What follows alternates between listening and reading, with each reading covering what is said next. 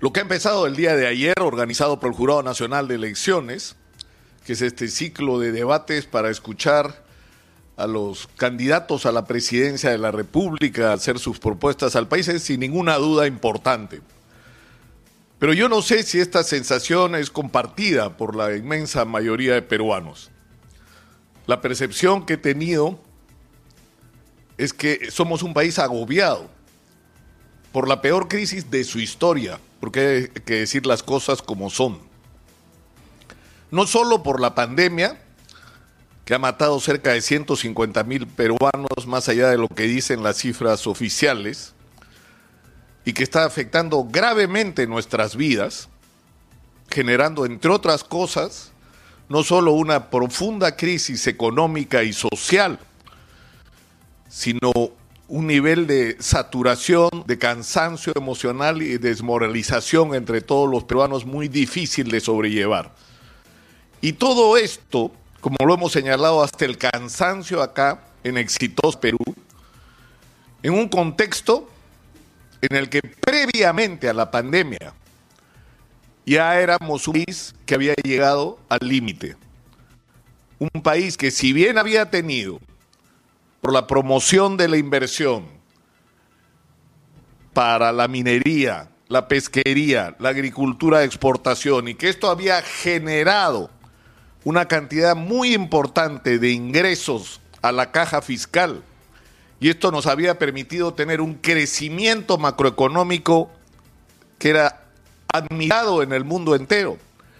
De la mano construimos una sociedad con profundas inequidades donde las decisiones se tomaron no en función de los intereses de los ciudadanos, sino de los apetitos de las grandes empresas y la necesidad de ganarse algo de quienes estaban en el gobierno a través de un sistema absolutamente perverso y transversal de corrupción.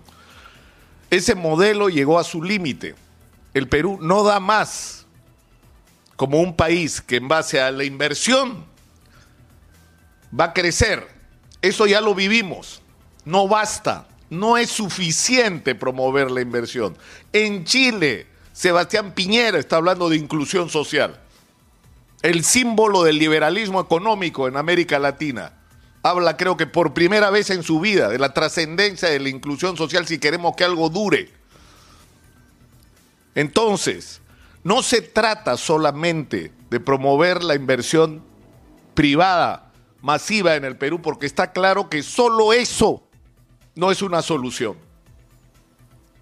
Lo que tenemos al frente es la urgente necesidad de producir no solamente un replanteamiento de las relaciones con los grandes inversionistas a los que tenemos que atraer y multiplicar más allá de lo que tenemos porque tenemos los recursos que ellos quisieran tener y sacarle el mejor provecho como país, sino que tenemos que producir una profunda reforma de nuestros objetivos como país y de nuestra manera de hacer las cosas.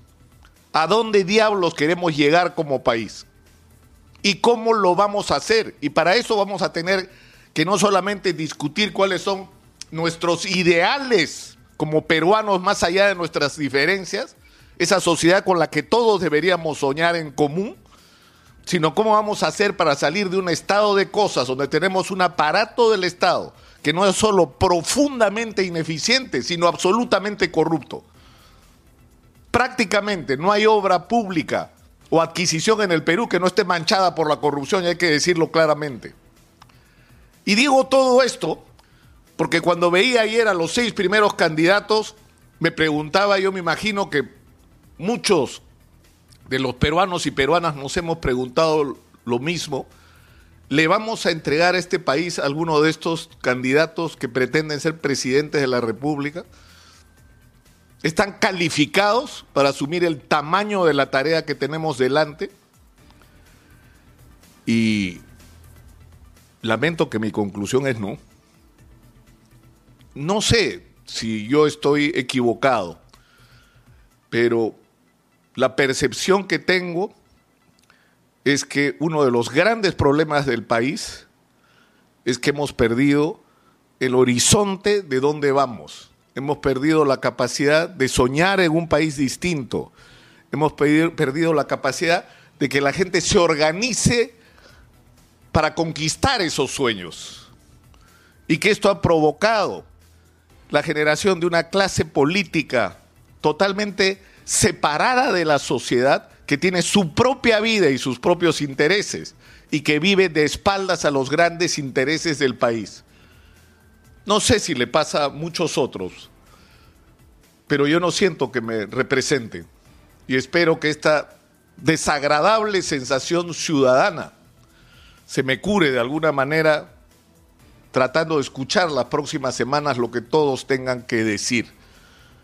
Pero yo creo que todos los candidatos tienen que ser conscientes, no solo de la enorme crisis que atraviesa nuestro país, sino de la gran responsabilidad que tienen. Los peruanos no podemos ser traicionados una sola vez más. Este país no toleraría un presidente o presidenta más haciendo cola como los otros para ir a la cárcel por haber seguido haciendo lo mismo que hicieron sus antecesores. Eso ya no lo aguanta más el Perú.